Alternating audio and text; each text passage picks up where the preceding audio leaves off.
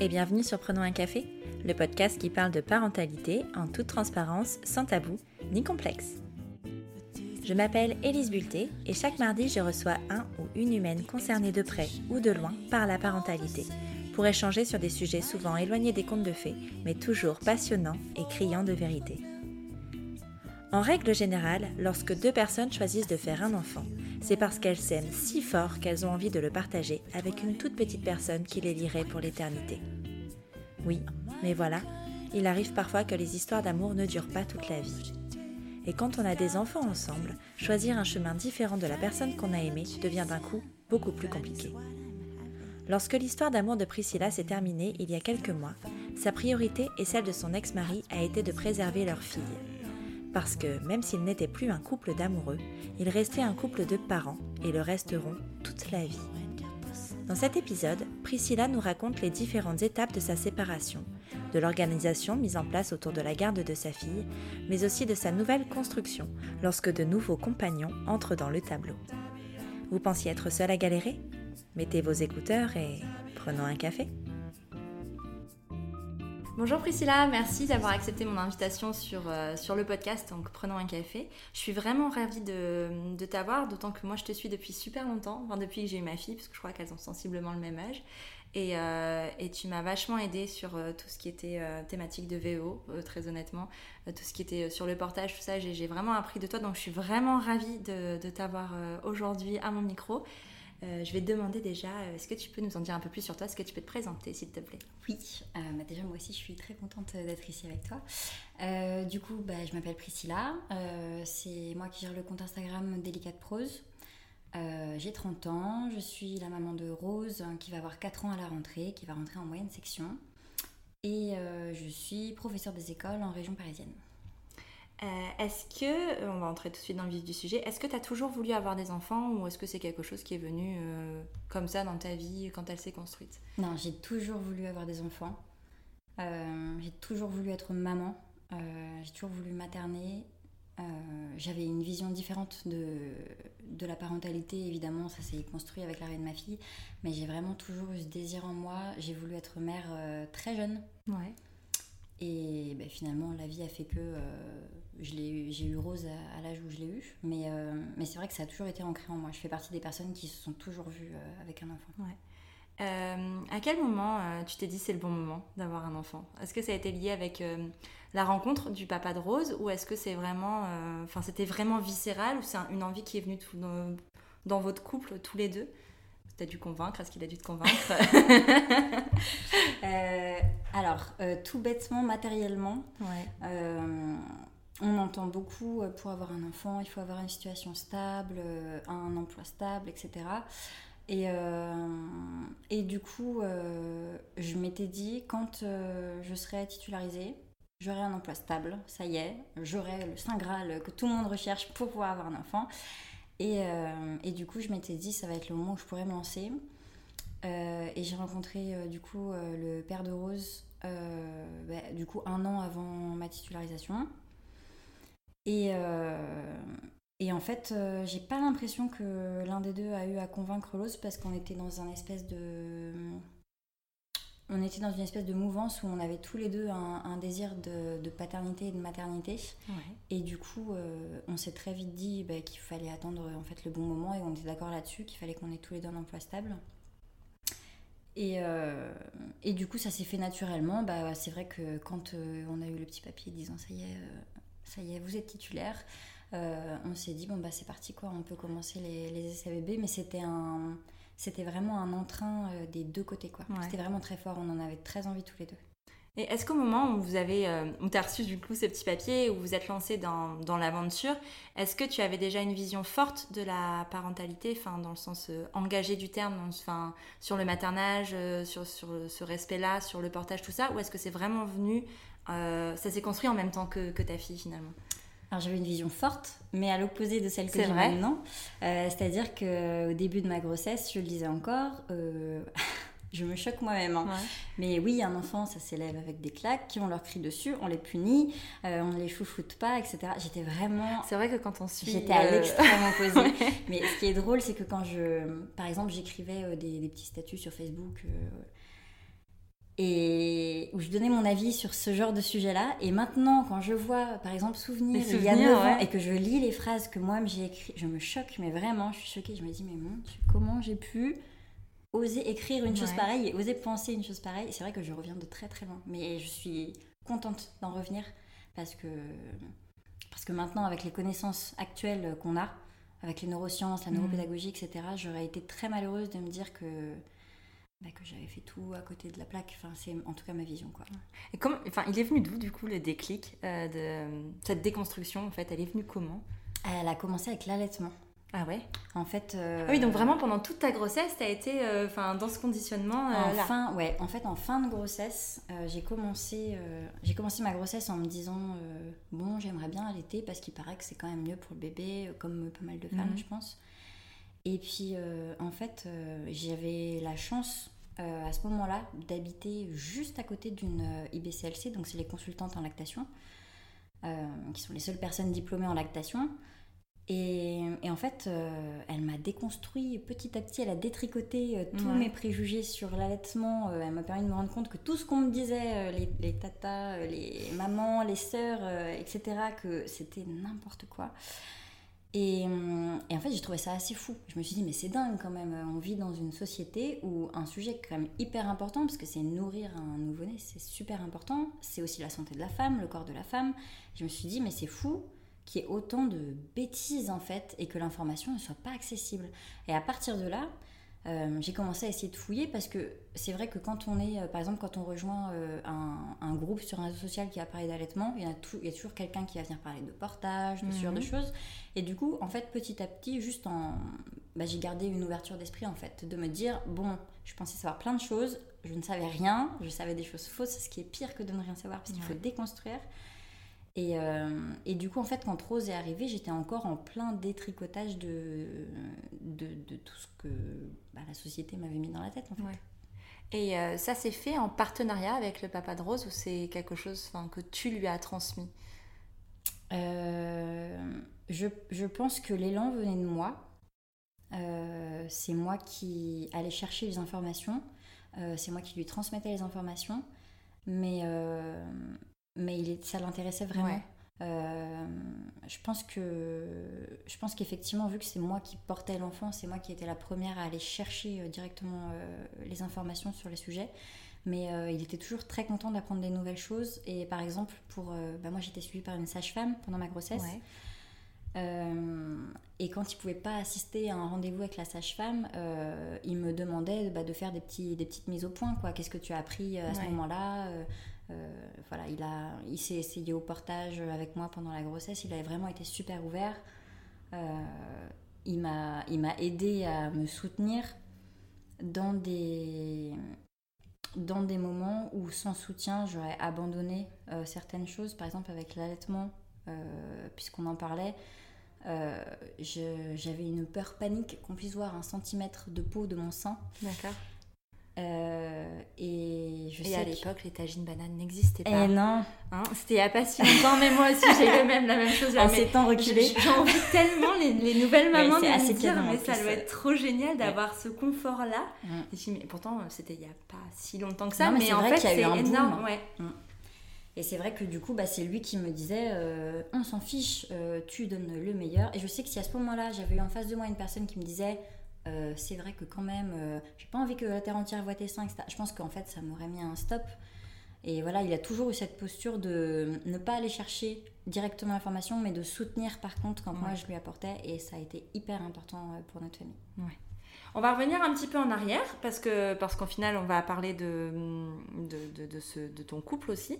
Euh, en tant que couple, euh, comment s'est vécue la transition de couple à parent Euh, ça a été un, un tsunami euh, complet.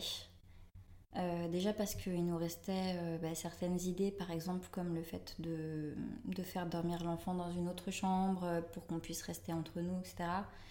Et avec Rose, ça n'a pas du tout été possible. Donc on a dû s'en accommoder, on a dû bah, se rechercher, se réinventer. Ça, c'est vrai que je trouve qu'on n'est pas assez préparé à Mm. ça.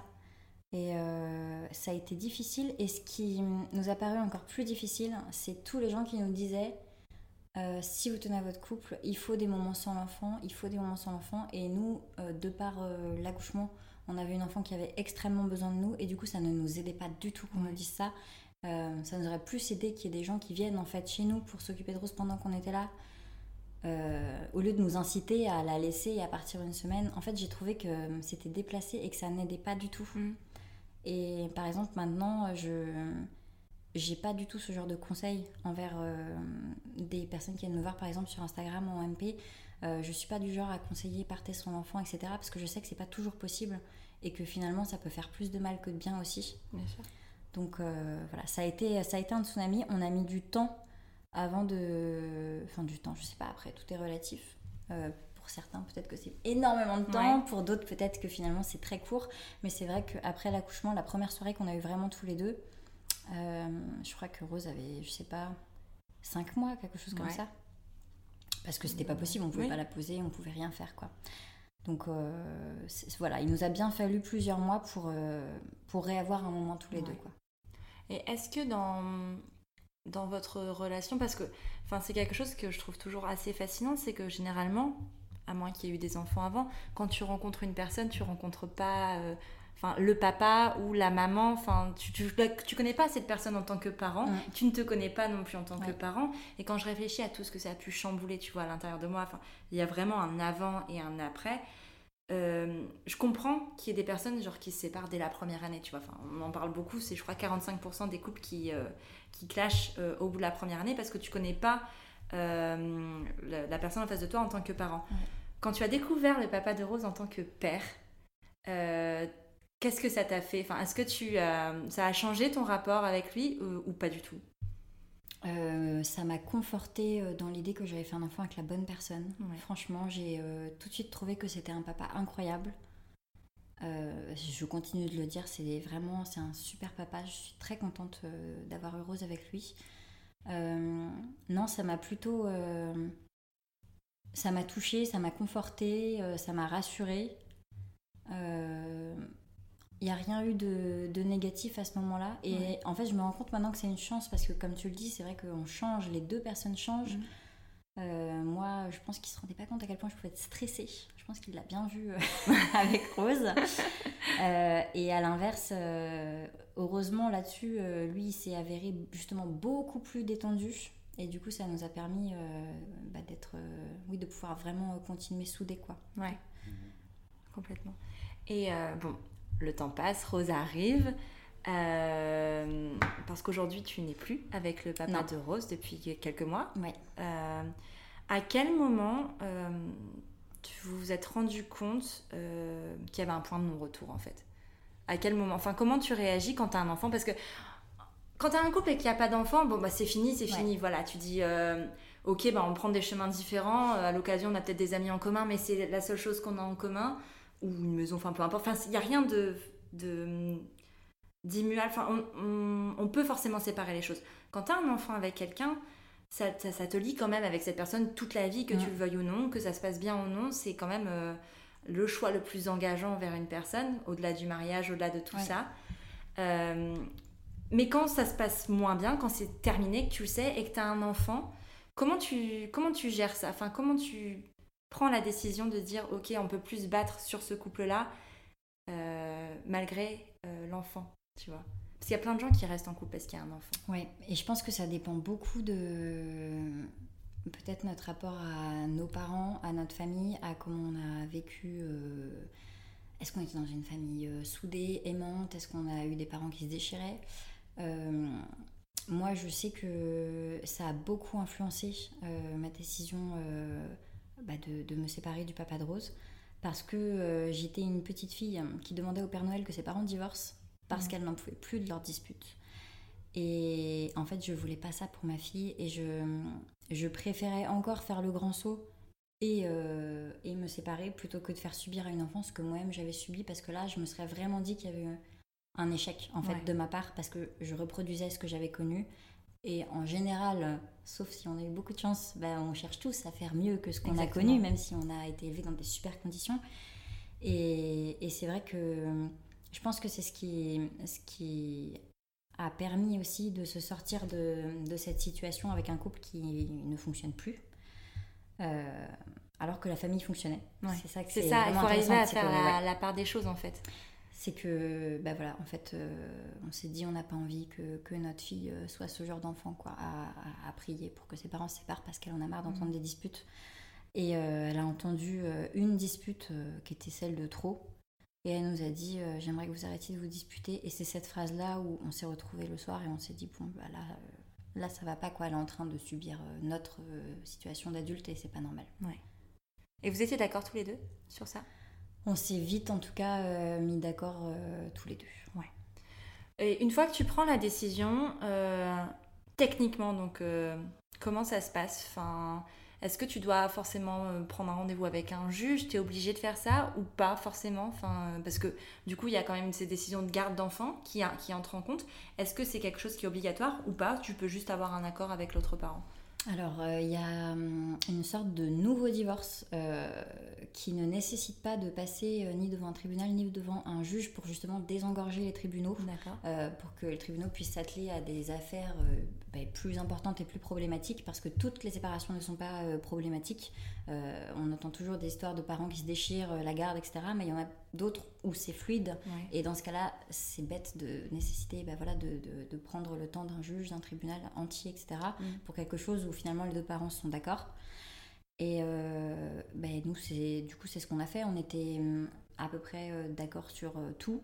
C'est-à-dire que moi, ça me paraissait insensé qu'il ne puisse pas voir sa fille. lui, il continuait de, penser que j'étais une très bonne mère.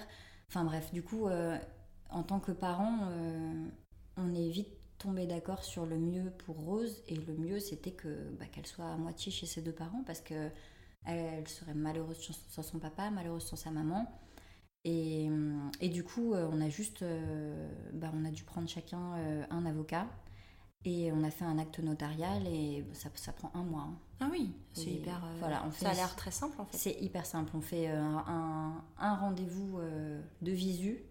Tout le reste se fait par internet maintenant et on fait une signature électronique et, et on vous dit félicitations, ah vous êtes divorcé. Oui, donc même en tant que confinement, en, en, temps de confinement, on peut le faire. Donc c'est plutôt pas mal. Et, euh, et comment vous l'avez abordé avec Rose, la séparation? Euh, bah, Par le biais des disputes. Parce que euh, même si on essayait de ne pas se disputer devant elle, bah, quand un couple tire à sa fin, ça devient de plus en plus difficile de, de, se retenir, de se disputer avec la personne. Et du coup, tout simplement, on lui a dit, bah, on lui a dit qu'on se rendait bien compte qu'on se disputait trop. Donc elle nous a dit oui, euh, vous vous disputez tout le temps, euh, j'aimerais que vous arrêtiez de vous disputer. Et euh, du coup, on lui a dit que en fait, si on se disputait, c'est parce que on n'était plus assez amoureux et que ça arrivait. Et on l'a tout de suite rassurée par contre sur le fait que elle, on l'aimerait toujours pour toute notre vie et que l'amour d'un papa et d'une maman, c'est pas du tout comme l'amour des amoureux et des amoureuses. Et que on peut être, ne plus être amoureux d'une personne, par contre, l'enfant, on l'aime toujours pour toute sa vie. Et on a vraiment voulu être très rassurant là-dessus. Euh, je pense qu'elle l'a assez vite compris. Et du coup, on lui a expliqué que ben, quand des, gens n'étaient plus amoureux, euh, ils avaient du mal à vivre ensemble parce qu'ils se disputaient souvent. Et que du coup, pour euh, ne plus avoir de disputes, on allait vivre chacun dans une maison mais qu'elle verrait toujours autant euh, son papa et sa maman, qu'elle serait privée ni de l'un ni de l'autre. Et, euh, et, après, on a essayé d'axer sur euh, le côté t'auras deux chambres, deux fois plus de jouets, etc. Voilà, comme je pense pas mal de parents essaient de faire pour, pour faire passer un petit peu la pilule. Quoi. Ouais. Est-ce qu'elle a posé des questions? Est-ce qu'elle a exprimé son accord ou son désaccord enfin, à ce moment-là? Oui. Alors, c'était pas du tout du désaccord. Elle nous a dit qu'au contraire, ben, c'était bien, quoi, qu'il y aurait plus de disputes, qu'elle était soulagée. Euh, et le vrai changement, on l'a eu. Alors moi, je, lui avais posé la question, je crois, une semaine après euh, la séparation. Euh, je lui ai demandé comment elle se sentait, si elle trouvait ça mieux ou moins bien d'être avec maman sans papa ou avec papa sans maman. Comme elle m'avait dit c'est mieux parce qu'il n'y a plus de disputes, donc je pense que vraiment c'était, ça devenait trop pour sa tête de petite fille. quoi. Et le vrai changement, du coup, en fait, on en a pris conscience en allant un rendez-vous avec sa maîtresse, donc puisqu'elle était en petite section quand on a divorcé, euh, qui nous a dit que Rose c'était une autre petite fille, euh, qu'elle était beaucoup plus souriante, que qu'elle pensait qu'il y avait une grosse part de timidité, alors qu'en fait, euh, quasiment du jour au lendemain, elle s'est mise à aller vers les autres enfants. Elle m'a dit, euh, par exemple, j'ai entendu son rire en classe, elle n'avait pas rigolé depuis le début de l'année, alors que pour nous, c'était pas une petite fille sinistre. Mais hum, ce rendez-vous-là, avec ces propos de la maîtresse, en fait, bah, ça nous a juste appuyé. Quoi. On s'est dit, bon, euh, en tout cas, pour elle, c'est du mieux. Ouais. C'est la bonne décision de, de, se séparer. Et euh, est-ce que hum, vous avez utilisé des supports pour euh, expliquer le divorce à Rose? Genre des livres, ce genre de choses? Et si oui, est-ce que tu peux nous en parler un petit peu? Alors, au début, non. Et puis après, je me suis dit que ce serait peut-être pas une mauvaise idée qu'elle ait un ou deux supports dans sa chambre euh, même si elle les ouvre jamais, je me suis dit si jamais elle a besoin d'en parler, qu'elle ne sait pas par quel moyen m'en parler, comme ça s'il y a un livre dans la chambre, euh, vu que je suis très livre, euh, elle pourra le sortir. Et du coup j'en avais pris deux. J'avais pris un... Alors, je sais pas mes petits docs, mais c'est un, Je, ouais, je crois voir, enfin j'ai acheté les mêmes, celui sur l'école. Oui, voilà, c'est ça, qui répond aux questions. Mm. C'est vraiment, oui, c'est mes petits pourquoi, mes petits docs, un truc comme ça sur le divorce qui est très bien fait euh, et, qui, euh, et qui explique en plus euh, tous, les, tous les modes de garde possibles. C'est-à-dire que bah, soit on voit à moitié son papa et sa maman, soit on passe les vacances chez papa ou chez maman, le reste du temps chez l'autre parent, etc. Et que je trouve aussi très bien fait parce que parce qu'il explique bien que les disputes des amoureux n'ont rien à voir avec la famille. Ouais. Et j'ai trouvé ça vraiment très important de réappuyer ça. Mm. Donc euh, c'est vrai que je le trouve très très bien fait. Et un, un autre plus sous forme d'album avec euh, des pop-up et des fenêtres à ouvrir euh, qui s'appelle Mes deux maisons, chez papa et chez maman, avec bah, une petite fille qui a, qui a du, du coup bah, qui vit en garde alternée, donc qui a la maison de chez papa, la maison de chez maman. Et je l'aime beaucoup aussi parce que ça montre que c'est aussi bien chez les deux. Et que les deux parents, euh, même s'ils font différemment, ils cherchent tous les deux à faire au mieux pour l'enfant, à rassurer l'enfant, euh, par exemple, bah, chez mon papa, j'ai une veilleuse hippopotame, mais chez ma maman, j'ai une guirlande pour pas avoir peur. En fait, et du coup, ça montre que c'est différent, que le papa et la maman vont pas faire pareil parce qu'ils vont évoluer chacun de leur côté, mais que le bien-être de l'enfant, ça reste la clé. Et surtout, ce que j'ai beaucoup aimé à la fin de cet album, c'est que pour le spectacle de fin d'année à l'école, le papa et la maman sont ensemble. Et du coup, en gros, la conclusion, c'est euh, ne t'inquiète pas pour les moments clés de ta vie, tu auras toujours ton papa et ta maman, tu n'auras pas à choisir entre les deux. Donc euh, voilà, on les a lus plusieurs fois, elle les aime bien. Maintenant, euh, elle ressent plus besoin de les ouvrir, ça fait longtemps qu'on les a pas réouverts. Mais c'est vrai qu'à un moment, on les lisait régulièrement. Ouais. Et euh, est-ce que vous lui avez demandé son avis sur la garde alternée? Non, on lui a pas demandé. au début, pour des raisons pratiques et techniques, j'ai dû garder Rose plus longtemps. elle me voyait plus qu'elle ne voyait son papa. Et, elle l'a très mal vécu. Euh, ça a été très difficile pour elle. Euh, j'étais un petit peu devenue la méchante qui l'empêchait de voir son papa, alors que nous, à ce moment-là, c'était vraiment pour du, pur pratique, parce mm. qu'il y avait un deuxième appartement qui n'était pas fini, elle pouvait pas y avoir accès. Donc c'était vraiment juste du, oui, du, pratique et bête d'adulte, quoi. Et du coup, en fait, ça s'est très vite imposé, même si on s'était dit euh, qu'on allait faire une garde alternée. On s'est très vite rendu compte qu'il allait vraiment falloir faire moitié-moitié parce que c'est ce dont elle avait besoin. Euh, par contre, on ne lui a pas demandé son avis. On s'est, dit que nous, on se rendait plus compte oui, euh, de ce dont elle avait besoin. Ouais. T'en as parlé il n'y a pas très longtemps sur les réseaux sociaux. Vous avez tous les deux rencontré quelqu'un. Comment, comment ça s'est passé avec Rose, ça Le fait de. Quand, le premier parent a, a, présenté une autre personne à Rose, comment elle a quelles sont les questions qu'elle a posées et comment vous avez expliqué que ben, papa ou maman avait un nouvel amoureux ou une nouvelle amoureuse Alors franchement, elle n'a posé absolument aucune question. En fait, euh, mais c'est drôle parce que c'est une question qui revient souvent euh, d'abonnés en message privé. Et en fait, je pense qu'on se prend beaucoup plus la tête que les enfants. Parce que juste, Rose, euh, ben moi pour ma part, je, bah, je, je, lui ai juste dit, écoute, je, je, crois que je vais avoir un nouvel amoureux.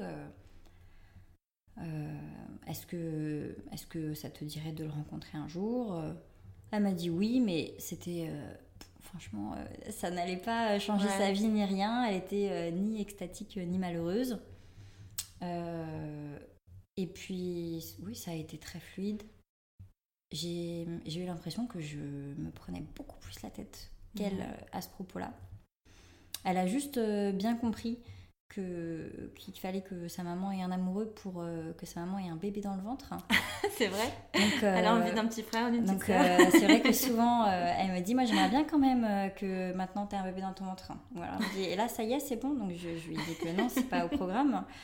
Mais elle c'est plus ça. Ouais. C'est en soi bon euh, ça lui fait ni chaud ni froid quoi. C'est plus euh, le sujet euh, avoir euh, un bébé à la Ouais. maison parce que mes amis ont des, des enfants en bas âge que Rose adore. Ouais. Elle adore euh, pouponner, s'occuper des bébés et tout. Donc elle c'était plus ça. On n'a pas du tout les mêmes préoccupations quoi. Mais oui, mais en même temps, finalement, vous avez tellement bien séparé le côté couple et famille que, ben oui, pour elle, c'est finalement normal. Enfin, c'est pas la même chose. Ça, toi, toi, tu restes sa maman, son papa reste son papa, et puis vous continuez à faire Oui, c'est vraiment ça. euh, C'est vraiment côté. ça, c'est vraiment compartimenté. Il y a pas, c'est vrai que euh, je pense qu'elle comprend que ça ne rentre pas dans sa sphère familiale à elle, et du coup, alors je lui ai dit une fois, euh, tu sais que de toute façon ton papa ça reste ton papa, euh, tu sais que ce sera toujours moi ta maman, même si papa a une amoureuse, ça change rien, Ouais. etc. Mais elle m'a répondu oui d'un air, euh, bah oui bien sûr maman, euh, pourquoi tu m'en parles pas Enfin, je, je l'ai découvert avant c'est ça, en fait. c'est vraiment ça. C'est-à-dire que ça l'avait pas. euh, et Je me suis dit, en fait, c'est, on dirait que c'est presque moi qui ai besoin de lui redire, alors Ouais. que elle, dans sa tête, ça a l'air clair euh, comme de l'eau de roche. Peut-être que même, à la limite, c'est toi qui, enfin, qui lui a apporté cette information alors que ça lui avait juste jamais traversé l'esprit que ça pouvait être autrement, quoi. C'est possible. C'est ça. Et est-ce qu'elle a cette envie de petit frère et de petite sœur aussi du côté de son papa? Ou tu sais pas? Je, je sais pas. Tu sais pas? J'avoue que j'ai pas demandé. Je sais pas. Vu que. bah, vu que c'est moi qui l'ai porté Ouais. dans mon ventre. Euh, je sais pas, c'est peut-être possible qu'elle fasse plus ce lien avec moi Ouais, parce que oui. du coup les bébés vont sortir de moi. Je sais pas si, je, sais- je sais pas, tiens, si elle a pu faire ce lien-là. Euh, tu disais, on te pose beaucoup de questions sur, le, sur la thématique du divorce sur les réseaux sociaux. Quelles sont les questions qui reviennent le plus du coup? Euh, Où as-tu trouvé le courage? Ouais.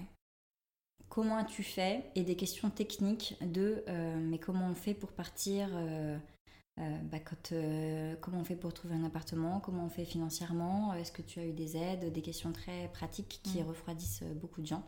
Mais c'est vrai que souvent c'est... euh, et j'ai même une phrase qui est assez euh, étonnante et triste à mon sens, où souvent euh, on vient me dire euh, je t'admire tellement, parce que moi ça fait des années que j'aime plus la personne avec qui je suis, que ça va très mal, mais, euh, mais je pourrais jamais partir. Ouais, c'est.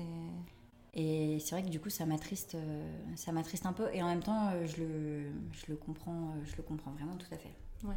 Mais en fait, je pense que tu vois, tu- au début, tu disais, tu en parlais, et c'est une situation qui me, qui- que je connais aussi.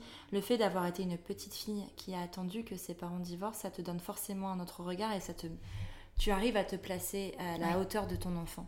Et, euh, et c'est pas le cas de tout le monde. Enfin, le divorce fait pas partie de tous les foyers, de toutes les histoires de. Moi aussi, j'ai beaucoup prié pour que mes parents divorcent. Et c'est pas, c'est pas une situation saine. Et euh, pour le coup. euh, Enfin, on me disait beaucoup à l'extérieur, Ah, mais t'as de la chance, tes parents sont encore ensemble. Mais en fait, non. Enfin, c'est pas vrai, c'est pas une chance si ça ne va pas. Et, et peut-être que du coup, cette faculté, cette possibilité de te mettre à la hauteur de ton enfant et de bah, ce que tu as ressenti, ce qu'elle a pu ressentir, c'est aussi plus facile pour. Enfin, c'est un moteur plus, plus évident pour sauter le pas. Et, euh, et peut-être ça, quoi. Enfin, et on nous donne tellement cette idée reçue que les enfants sont plus heureux quand les parents sont ensemble, Ouais. alors que c'est pas vrai du tout ça l'est pas du tout, du tout, du tout, que, euh, que ouais, les, les- les personnes ont du mal à quitter le foyer pour cette raison-là en, en général, et, et c'est plutôt dommage.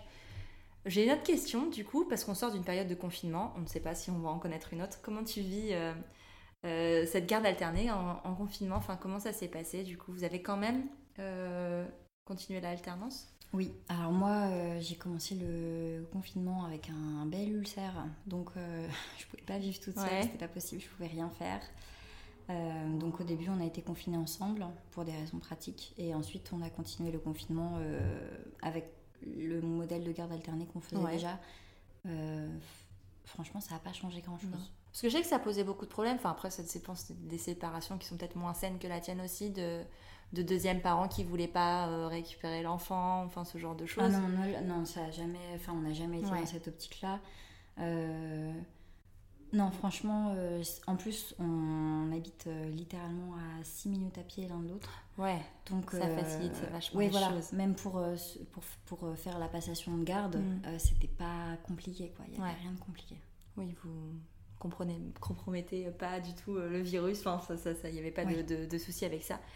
je vais te demander quels seraient tes conseils majeurs pour une séparation saine? Euh, pour les enfants, en tout cas. Toujours dans l'optique euh, des enfants. Mm. Je pense que déjà, il faut se retirer de la tête euh, que rester pour les, pour les enfants, c'est une bonne raison de rester. Parce que je pense qu'ensuite, l'enfant va se construire avec une espèce de culpabilité, de se dire que peut-être que si papa et maman étaient malheureux toute leur vie, c'est parce que j'étais là. Mm. Donc je pense qu'il faut vraiment sortir de ça. Et je sais que c'est pas facile parce que moi, je me suis aussi posé cette question-là. Euh, donc voilà, je pense qu'il faut vraiment euh, interroger ses, idées là-dessus, remettre en question aussi, euh, bah oui, le fait qu'un papa, un maman, euh, un enfant, et franchement, c'est vraiment pas facile parce que c'est vraiment le modèle bah, de, la, de, la, famille mmh. nucléaire, quoi.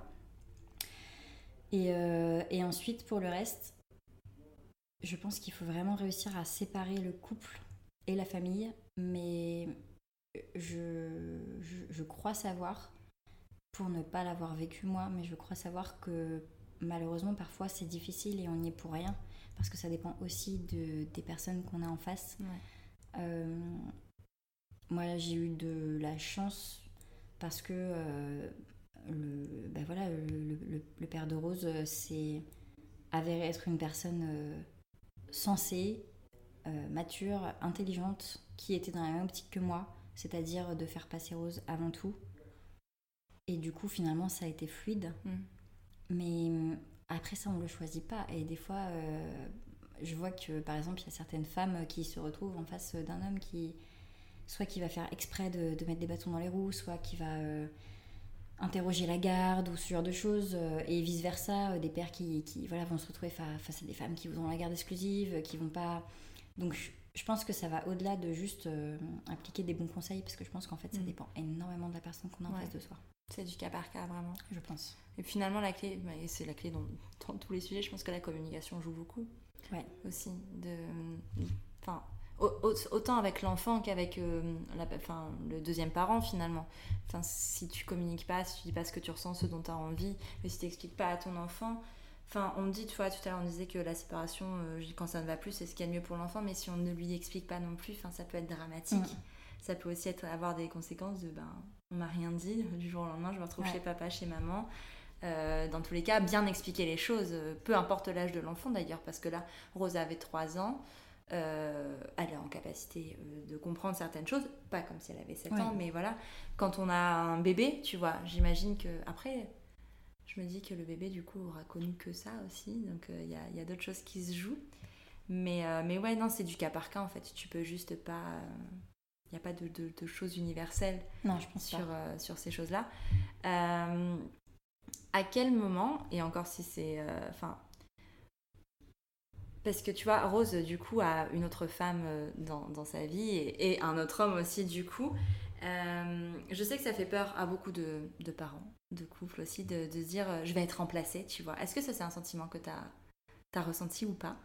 Alors, au début, oui, par pur réflexe, je pense.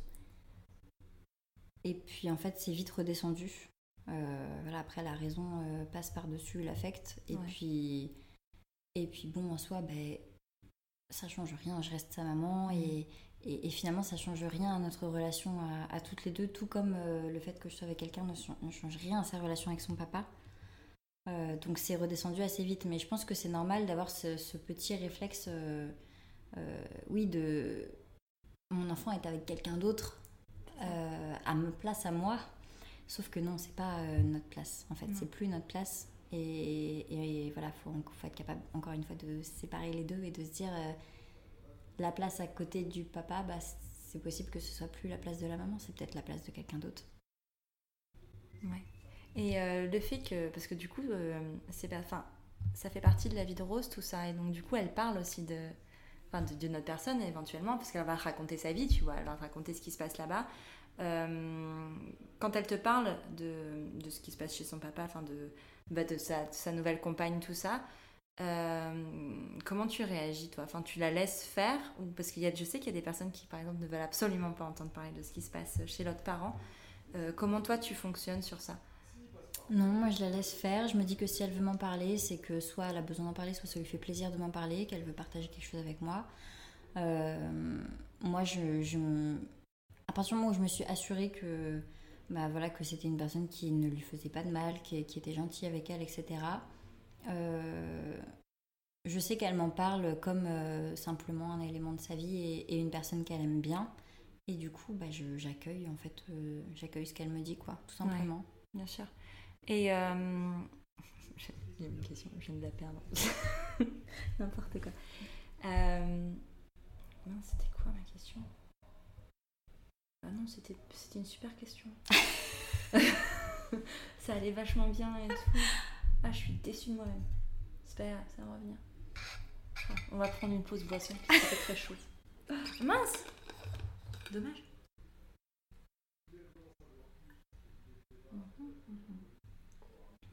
Ah si, ça y est, je me suis.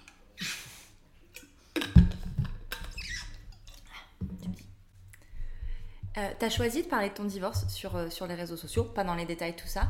Euh, pourquoi t'as choisi d'en parler? Enfin, y avait. quelle était la raison en fait finalement? J'ai choisi d'en parler, cela dit, j'ai. J'ai attendu le dernier moment, c'est-à-dire que. D'ailleurs, ça a surpris pas mal de personnes parce que personne ne se disait que ça n'allait pas forcément dans mon couple. Parce que, parce que tout simplement, je considère que ça regarde personne d'autre que la personne avec qui je suis en couple. Euh, après, je me suis dit à un moment que.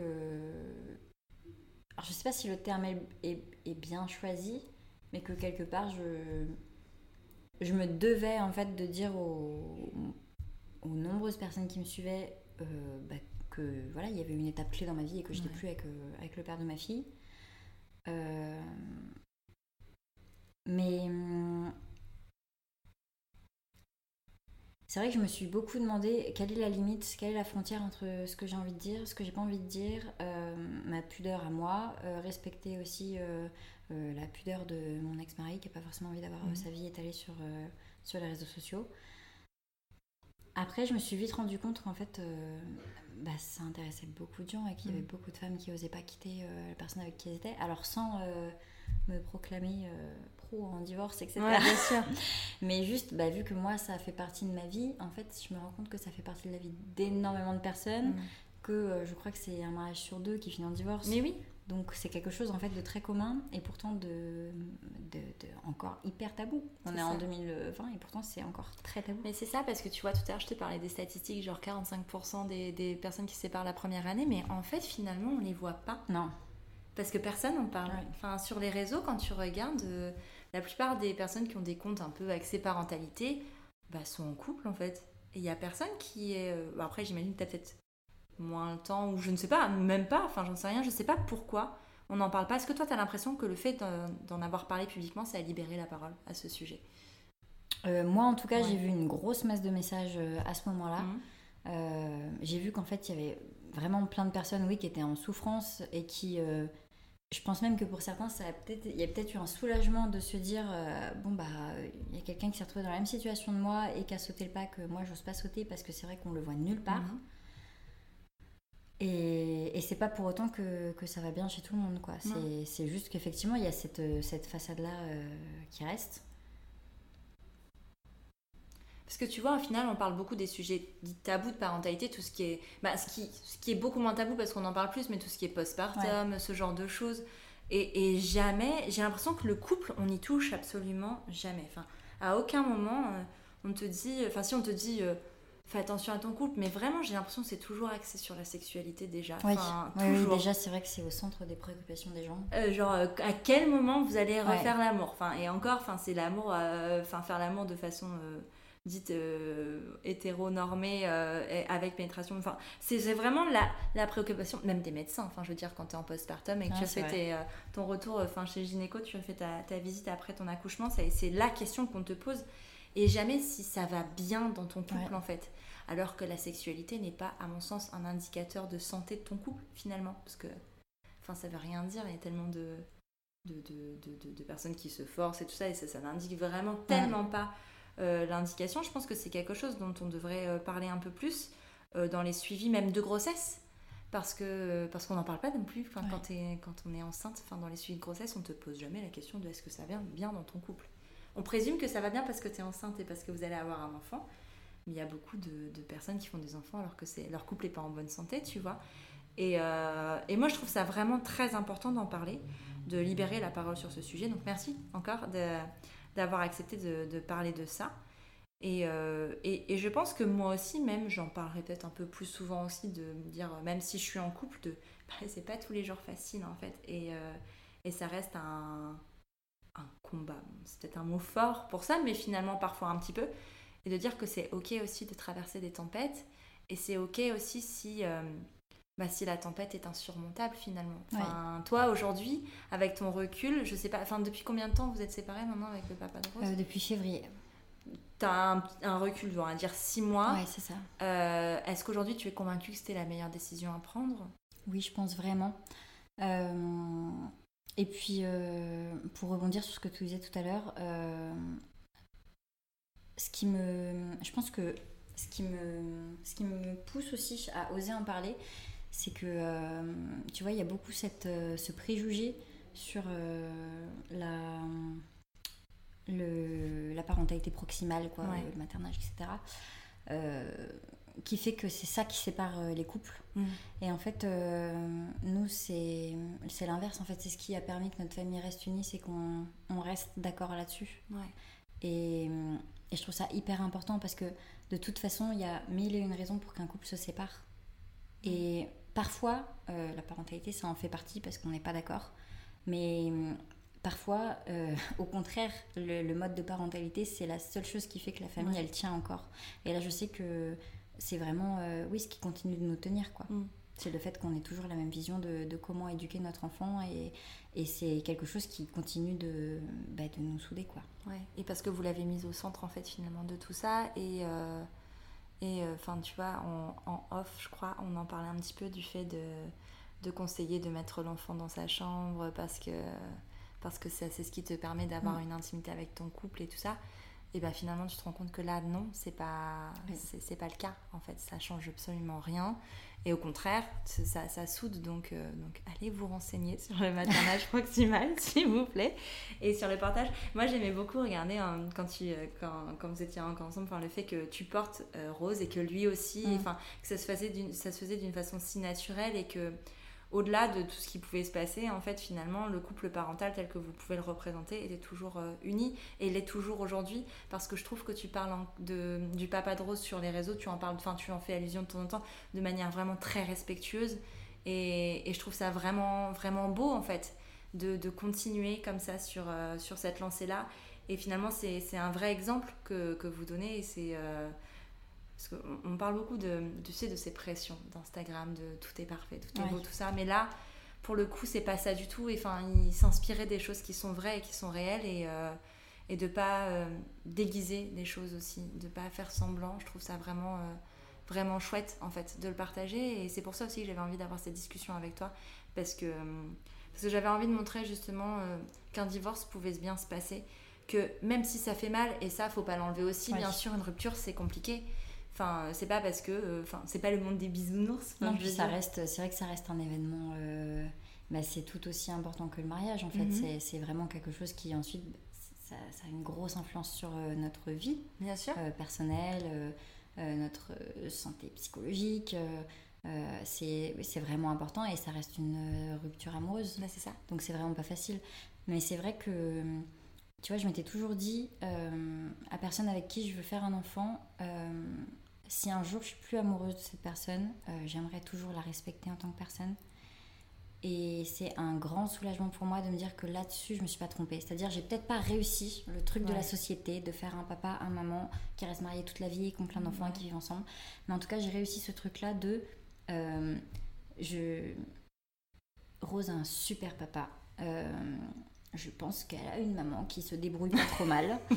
oh, tu peux te lancer des fleurs, hein. C'est bien de se Non, parce qu'il y, a des moments où c'est moins, moins glorieux que d'autres. Oui, mais je pense comme partout, quoi. Mais finalement, le papa de Rose aussi a certainement des moments moins glorieux que d'autres, tu vois. Donc. Euh, mais c'est vrai qu'il y a toujours ce truc où, voilà, je me dis. Euh, euh, j'ai beaucoup de respect pour, pour le père de ma fille. je vois aucune raison qui fait que tout à coup je, ne le respecterai plus. Je trouve que ça reste un super deuxième parent en fait. Et que même si on n'est plus ensemble, on continue de, oui, de, s'assurer en fait qu'on donne le meilleur en fait à Rose chacun de notre côté. Euh, on, va essayer là euh, de, faire une journée cet été avant sa rentrée où elle aura ses deux parents en même temps. Euh, on va essayer de l'emmener au jardin d'acclimatation. Elle va passer une journée entière avec son papa et sa maman. voilà, sans le faire trop souvent, on se dit que voilà, ça, c'est vraiment important pour nous en fait qu'elle puisse continuer de profiter de son papa et de sa maman et qu'elle n'ait pas des parents qui se jettent des, horreurs à la figure. voilà. C'est quelque chose qui vient d'elle, ça Cette idée de journée ensemble ou ça vient de vous? Non, ça vient de nous. Ouais. C'est une bonne. Enfin, j'ai pas, à dire si c'est une bonne idée, mais enfin, je trouve ça vraiment chouette en fait. Mais je sais pas, je pense qu'on peut s'interroger parce que on peut se dire est-ce que ça va pas euh, mettre un peu le bazar dans la tête de l'enfant, etc. On s'est vraiment posé la question et finalement on se dit bon bah une journée par an où elle est avec ses deux parents, ça peut pas. Euh, Après, si tu verbalises et si tu expliques, ouais, c'est ça je pense que finalement il n'y a que ça enfin il y a que la clé euh, de dire bah, on va faire un truc ensemble. Et puis peut-être euh, à l'occasion elle te dire oh bah non j'en ai pas besoin j'en ai pas envie en fait. Enfin on sait pas. C'est possible. C'est euh, de, de, la rassurer aussi parce que si dans son souvenir pour elle le couple parental c'était les disputes tout ça peut-être qu'elle aura pas envie de ça tu vois. c'est sûr mais, euh, mais après, c'est bien d'essayer euh, d'essayer des choses. Merci beaucoup, euh, Priscilla, pour, tout ça. C'était vraiment très chouette. donc, si on veut te suivre sur les réseaux, tu peux nous rappeler un petit peu comment ça se passe C'est sur, sur Instagram C'est sur Instagram, oui. Et du coup, mon pseudo, c'est Délicate Prose. Merci beaucoup. À bientôt. Au revoir. Ce podcast vous a plu? Le meilleur moyen de lui rendre hommage est de le partager en me taguant sur Instagram at Elise-du-bas prenons un café, mais aussi et surtout de le noter de 5 étoiles et de laisser un avis sur Apple Podcast. Vous êtes sur Prenons un café, le podcast qui parle des sujets de parentalité en toute transparence, sans tabou ni complexe. Je vous retrouve mardi prochain pour un nouvel épisode et d'ici là, prenez bien soin de vous autour d'un café.